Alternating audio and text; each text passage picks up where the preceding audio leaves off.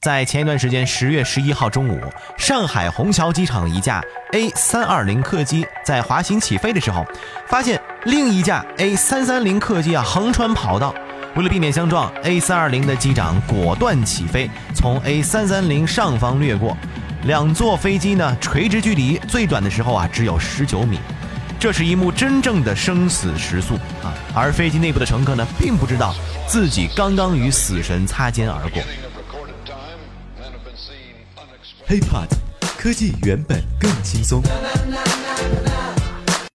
嗨，欢迎收听本期 IT 大字报。各位好，我是华生。如果想和华生取得更多的交流，可以添加我的个人微信，就在我的节目简介备注当中。飞机的每一次事故都让大家怕的要死啊！之前不也说过吗？飞机虽然可以说是目前世界上最安全的交通出行方式，因为这个事故率非常的低，但是呢，不出事儿是不出事儿，一出事儿啊，基本上就玩完啊。这个时候，老司机的驾驶和心理水平就显得尤为重要。比如说，在前一段时间，十月十一号中午，上海虹桥机场一架 A 三二零客机在滑行起飞的时候，发现另一架 A 三三零客机啊横穿跑道。为了避免相撞，A 三二零的机长果断起飞，从 A 三三零上方掠过。两座飞机呢垂直距离最短的时候啊只有十九米。这是一幕真正的生死时速啊！而飞机内部的乘客呢，并不知道自己刚刚与死神擦肩而过。根据民航局初步的调查结论是，塔台管制员遗忘飞机动态，违反了工作标准，双岗制度落实不到位。而同样，就是那个横穿跑道的机组也违反了规定，关闭了应答器。一场危机虽然化解，但相信很多听到的朋友们啊，都为虹桥机场捏了一把汗。那么今天呢，华生呢就跟大家一起来说一说飞机事故的那些事儿。HiPod，科技原本更轻松。其实，飞机的事故不仅仅发生在天空，自从有机场以来，飞机在地面碰撞呢，就一直是全世界航空业的重大威胁。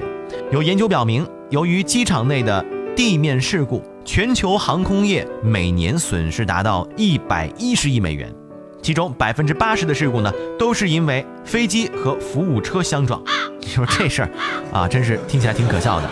那其中呢，大约百分之九十的损失是因为飞机与飞机、飞机与工作人员，或者是机场内的移动物体发生碰撞造成的。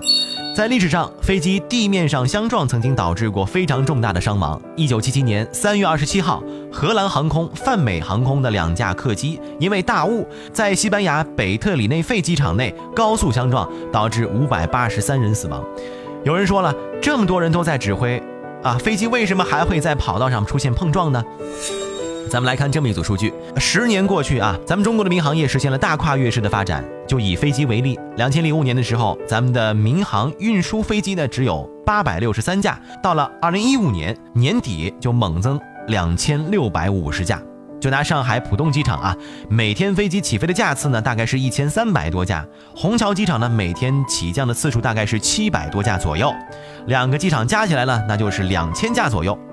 也就是说，上海呢平均每分钟起降一点四架飞机，这个水平啊与法国巴黎相当，但与伦敦、纽约还有差距。有差距的原因之一啊，是因为人家欧美的航空业起步比较早啊，有很多小飞机，小飞机的载客量小，所以说班次多。而咱们中国呢，航空公司最近几年采购的绝大多数都是大飞机啊，班次还这么多，所以说事故的隐患和概率本身就在这儿放着，挺大的。那之前呢，华生也跟一个啊机场塔台的朋友交流过，人家是一个九零年的小姑娘，忙碌的时候，人家一个人就要指挥多达数十架飞机分批次的降落。那个谁谁谁，你先在空中转圈啊，让他先降落，你第二个，你第三个。这可不是说我们咱们平常玩过家家玩游戏，要知道飞机可是庞然大物，两机相撞，损失必然非常的巨大。那么，如果各位有时间百度一下的话，咱们中国最忙碌的机场，那就是广州白云机场的上空航线图，你就看到那个密密麻麻的航线，就知道什么叫做紧张了。所以，机场空中管理中心的大多数管理员，很多人都患有焦虑症，还出现过白头发的这个年龄往往都更早，四十岁以上就相当于是相当老龄的年员工了，而且大多数员工根本干不到四十岁，因为这累。啊，而且操心，而且呢，航空院校这么多年来输送的空管员也越来越少了。咱们再接回来说说这上海事故这个事儿啊，很多人都认为这可能是一个偶然事件，是吧？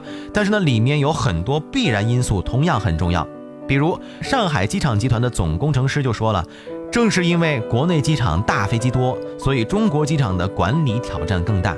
原因很简单，一样的机场，一样的起降频率，小型飞机可以更从容，而机身越大，跑道就会显得越拥挤，调度的难度也会越来越大。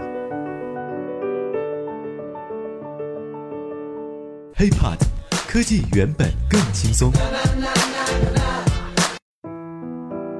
难道说全球就没有跟我们类似的国家了吗？也不是，呃，跟美国相比比吧，这些发达国家走过的道路类似。我国的民航业呢，也正处于一个飞机越多、事故越少的上升发展期。近五年，我们的民航机场起驾次数保持着百分之十左右的增长，同一时期的事故征兆也随之增加。至于本次误闯跑道的事件，不少专家也给出了很多中肯的建议。首先呢，就是要改善跑道上的标记系统和地面。监测体系，各位都坐过飞机，应该也都看到，在起降的时候，尤其是晚上啊，那一闪一闪亮晶晶，什么黄色的、白色的、橙色的，啊，红色的、绿色的，啊，都有。咱们是看不懂，但这些就是地面标记体系系统。除了塔台指令、飞行员判断外，国外呢不少啊防瞒的机场都已经安装过了跑道状态灯。这个系统呢，能够通过地面的。这个探测系统、探测设备确定车辆、飞机的位置，再通过算法处理数据，结合空中交通运行的情况，预计间隔控制灯光。比如人家新加坡迪拜机场就是红绿灯的控制，那么美国机场呢是红灯关闭、点亮控制。但是即便是咱们国内最繁忙的广州机场，也目前呢还没有装备类似的系统，这是其一。其次呢，要增加机场的智能监控设备。就是说，如果说发现了跑道内的外来物，比如说钉子啊、碎石、兔子等等，因为之前呢，某国际机场因为跑进去一只兔子，害得这个机场工作人员抓了半天才逮到，这就奇怪了，是吧？你说机场上的一些智能监控设备连兔子都能发现，为什么就发现不了一个误闯跑道的飞机呢？目前虹桥幺零幺幺事件的初步处罚结果已经出来了，该停工的停工，该处罚的处罚，该免职转岗的免职转岗。而作为乘客来讲，我们所希望的这次整治，并不是一阵风的安全整治，改进空管员的培养和监管制度，完善程序和人工监督，同时再借助一些高科技手段的辅助，来提升空管的智能化水平，这些啊才是避免类似风险和事故发生的根本所在。毕竟谁也不想啊啊飞上了天，再也落不了地，是吧？一直和太阳肩并肩。OK，以上就是本期 IT 大字报的全部内容。如果想和华生取得更多的交流，欢迎大家关注我们的喜马拉雅账号。我的个人微信呢就在我们的节目简介备注当中。我们下期再见，拜拜。